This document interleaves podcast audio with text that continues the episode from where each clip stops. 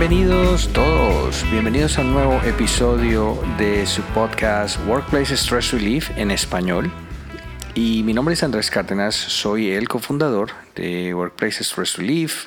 Para aquí, para Colombia, vamos, estamos utilizando WSR, mucho más fácil.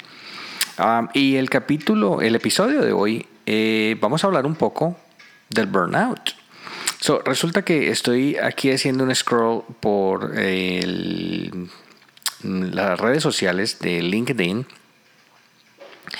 Y una de las que más me llama la atención, una de las publicaciones que más atraen a todos es una comparación del burnout a nivel del mundo versus el burnout que se vive en Colombia. Nosotros hemos ya estado en Colombia alrededor de seis meses y en realidad sí hemos experimentado un nivel de estrés, un nivel de intensidad mucho más elevado. Las razones en realidad pueden ser millones, no, se, no estamos justificando ni buscando motivos para culpar a algo, a alguien. Es el sistema, es em, donde vivimos. Eh, lo único que es importante saber en este momento es que tiene unos niveles de burnout la industria, el país como tal, mucho más elevados. A ver, les doy un ejemplo.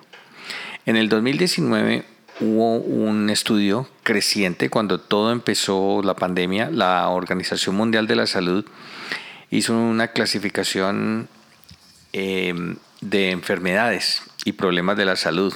Y entre estos tocó un tema de salud mental. Y ese es un tema que se llama el síndrome del burnout. So, resulta que ellos descubrieron en el 2019 que el 10% de los trabajadores en el mundo estaban afectados por burnout. Y los casos graves del total de la población en el mundo es el 2% al 5%, depende de los casos. Mm, una de las, a ver, ¿qué son casos graves en temas de burnout? Eh, digamos, llegan al punto de suicidio, es el más fuerte, que es una alza constantemente en Colombia. Eh, lo otro es que es un diagnóstico. Cuando la persona ya recibe prescripción médica, cuando ya estamos hablando de incapacidad permanente o por un tiempo, ya estamos hablando de casos graves. Eh, interno en los hospitales psiquiátricos o tratamientos con psiquiatras ya son temas que salen de las manos.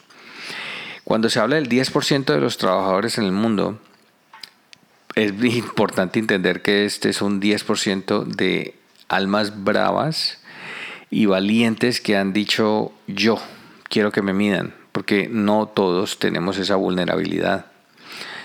Solo nuestra conciencia sabe cuántos de nosotros estamos en este momento en un momento de burnout y no hemos querido, podido, sentido fortaleza para decir alto, no más voy a buscar ayuda, voy a ver qué me está pasando, porque ya no duermo, porque mi vida está tan depresiva, porque la ansiedad me está matando, porque estos cambios en mi forma, en mi cuerpo, en mi peso, en mi estado de ánimo. Entonces, estos son unos, unas estadísticas globales. Ahora, el mismo estudio se hizo en Colombia y se hizo en Latinoamérica. Bueno, resulta que de cada cinco empleados, usted usted imagínese con sus compañeros de trabajo. Cinco de ustedes. Escojan el grupo de cinco que más prefieran. De esos cinco hay tres de ustedes que tienen síndrome del burnout basado en estas estadísticas. Yo me pregunto si esto es algo similar a lo que está pasando en su lugar de trabajo. Eh, yo les cuento que hace poco nosotros hicimos una, un sondeo en la ciudad de Cali con más de 50 empresarios de la ciudad y los resultados nosotros que obtuvimos son muy similares. Resulta que las, personas, las personas que trabajan en la industria de aquí están viviendo unos índices altos de burnout. Están soportando todo lo que es la demanda de la alta gerencia, pidiendo resultados, resultados, resultados, ventas, ventas, ventas, dinero, dinero, dinero, y soportando lo que sus equipos de trabajo pueden ofrecer para llegar a esas metas con las herramientas que se tienen. Entonces, para mí está en los rangos, y esto fue en el 2019, estamos en el 2023 y ya vamos para el segundo eh, cuarto de año. Estamos entrando a la mitad del año. Dice que en Latinoamérica entre el 50 al 56, el, Latinoamérica tiene un porcentaje mucho más alto de burnout y está alrededor del 56%. A nivel supera extensiblemente los porcentajes a nivel global. Entonces, aquí es donde nosotros o pues nos ponemos a tratar de investigar cuáles son todas estas causas de raíz y todo, y mientras nos llenamos de tramitología y burocracia y a tratar de resolver todo como lo correcto y todo, o hacemos algo ya. Una de las opciones que nosotros tenemos es hacer algo ya. Hay unos consejos como tal, pues, para evitar y tiene que ver con la cafeína y el, el café siempre resulta siendo el más malo de todos.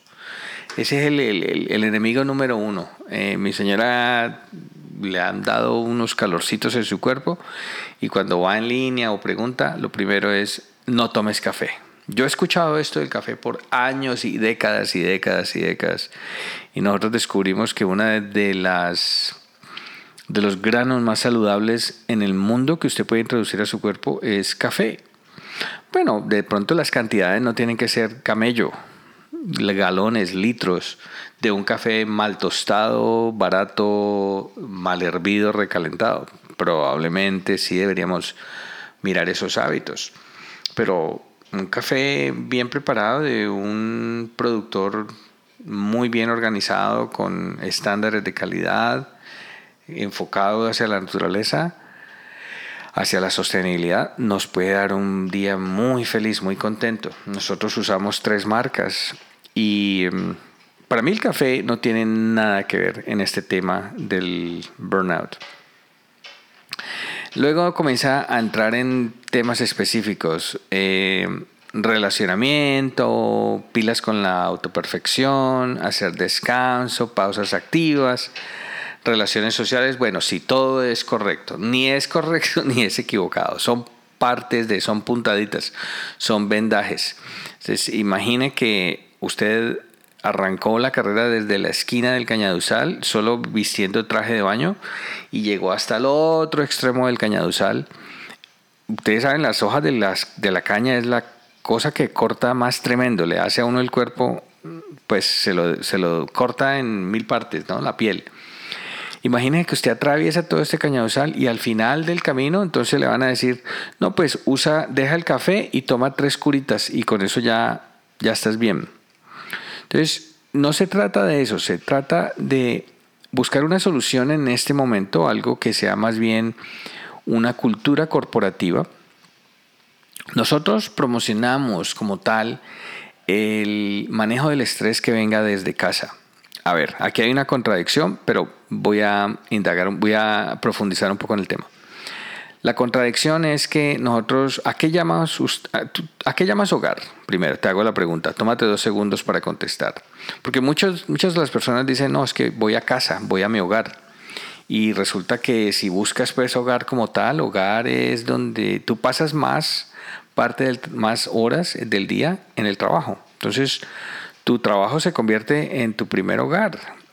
Que ahí tienes las relaciones y estás todo el día con la gente que no quieres estar y luego llegas a casa y dices, ay, mi añorado hogar, pero en realidad el tiempo que pasas en tu hogar es muy poco, a menos de que comiencen a haber unos cambios sustanciales en el cambio de horarios de 10 horas al día por 4 días y darte 3 días para que estés en casa con los tuyos, pero igual eso tiene que coincidir con el colegio de los niños o el horario del esposo o la esposa. Bueno, todo eso es una matriz ahí compleja.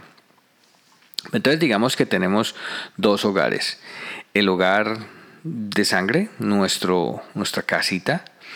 Y esa es la promoción nuestra. Eh, mirar desde casa, ¿cómo podemos nosotros alimentar el manejo del estrés para que una vez en el trabajo nosotros podamos ser esa fuente de bienestar? Eh, lo miramos por un momento en que debería venir desde el trabajo. Lo que pasa es que eh, en realidad vemos qué empleador hoy está dispuesto a usar tiempo laboral para promover el bienestar, para que alguien se pueda relajar para mientras se le está haciendo pago para ser productivo. Todavía no estamos a ese nivel donde la relajación actúa directamente, afecta directamente la productividad. No hemos llegado culturalmente ni industrialmente allá. No tenemos aquí una compañía como Google o de como Amazon de tipos de avanzada mentalidad, Microsoft, en donde eso ya ha entrado, ya, se ha cambiado la, la ruleta, ya el tema de relajación y bienestar es número uno prioritario y todo el mundo trabaja es entre más relajado y más contento está en el trabajo, las productividades son altísimas. Pero digamos que aquí todavía estamos elaborando ese proceso. Ah, como yo digo aquí, picando piedra, es, es un proceso que se va desgranando, se va desgranando, se va aprendiendo, se va evolucionando a nuestro ritmo.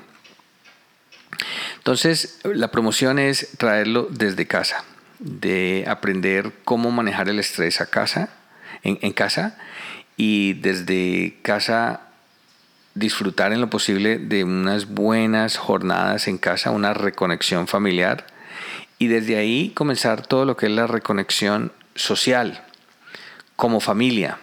Como individuo funciona si vives solo, pero como familia es un núcleo familiar el que te da primero esa, toda esa reconexión. Es así como empiezas, como una célula necesita estar creada, como un feto en el útero necesita ser creado para salir al mundo y socializar. Se puede ver de esa forma. Los invito a conocer un poco más de herramientas y talleres de relajación de estrés y conocer un poco más acerca del burnout. Sabes dónde encontrarnos. Disfruta, comparte este podcast. Yo estaré aquí la próxima semana con otro episodio. Y hoy quiero agradecerles muchísimo, muchísimo toda su atención. Nos vemos entonces ah, en la próxima semana. Chao.